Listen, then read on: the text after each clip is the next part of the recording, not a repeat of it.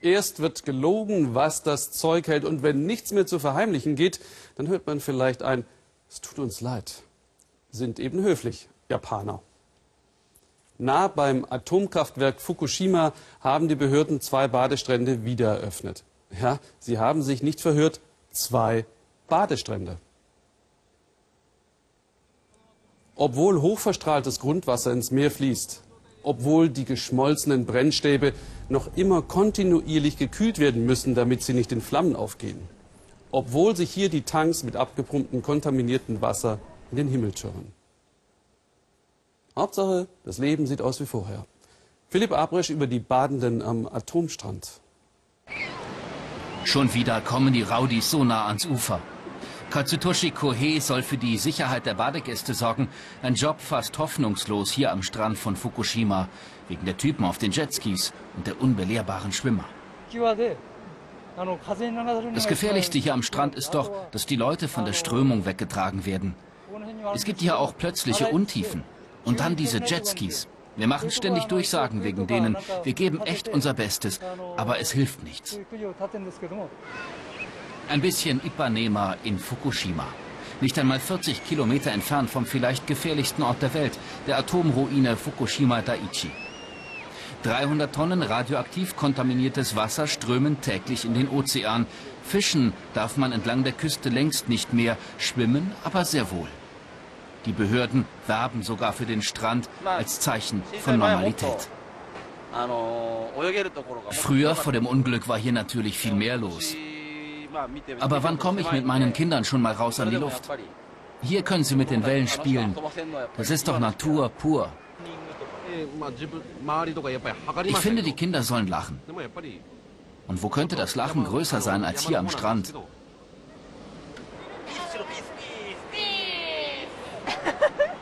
Na klar, ich mache mir Sorgen, aber ich glaube, das radioaktive Zeug zieht mit der Strömung raus aufs Meer. Weg von uns. Badespaß in Fukushima. Dabei fließt schon seit zwei Jahren massenhaft radioaktiv verstrahltes Wasser in den Ozean. TEPCO hat es bis jetzt gerade verheimlicht.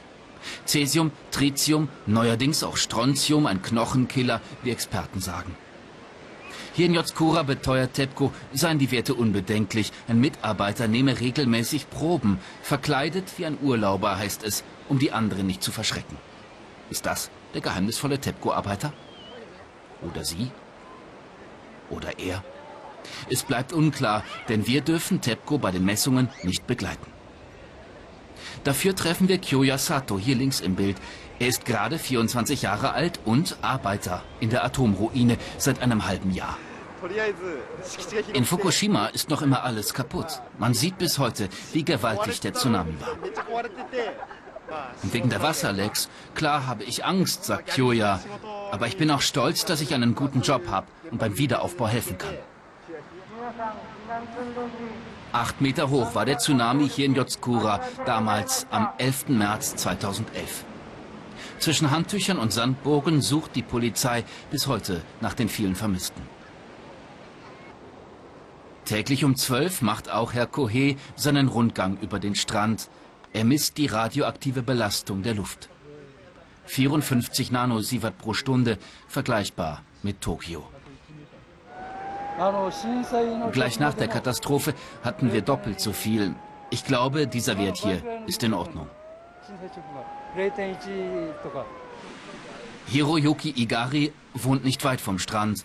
Aber hier in Badehose planschen, wo doch gerade weiter nördlich hochverstrahltes Strandgut aufgefunden wurde, Wahnsinn, findet Igari, einer der wenigen, der seine Bedenken laut äußert. Meine Sorge wird immer größer, je mehr kontaminiertes Wasser ins Meer fließt. Wir wissen überhaupt nicht, was die Strahlung mit uns anrichtet.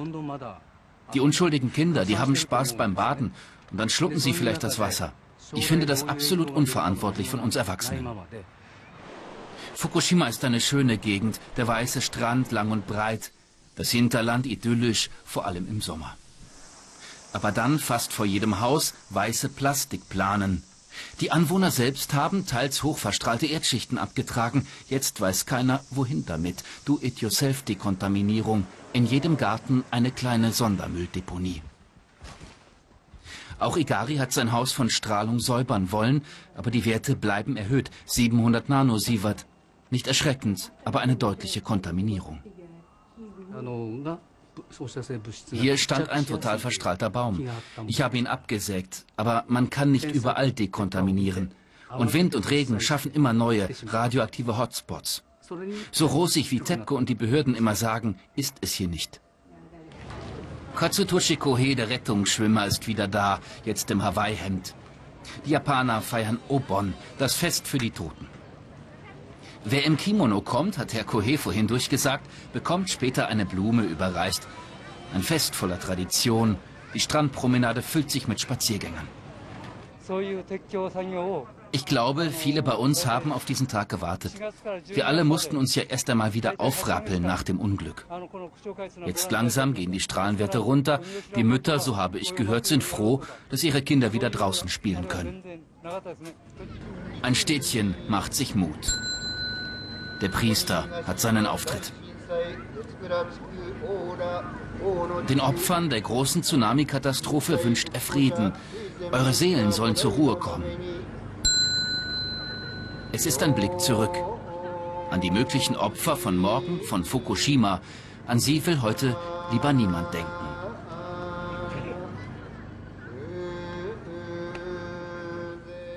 Im März hat der Pressesprecher der Betreiberfirma TEPCO uns gegenüber noch abgewiegelt, es fließe kein verstrahltes Wasser ins Meer. Schauen Sie mal, was er jetzt zugab. Wir wussten von dem Leck schon seit Januar, aber wir haben das nicht öffentlich gemacht. Dass wir jetzt erstmals darüber gesprochen haben, tut uns leid. Genau. Welche radioaktiven Stoffe austreten und wieso das Grundwasser verseucht ist, kann er nicht sagen. Tut ihm natürlich leid.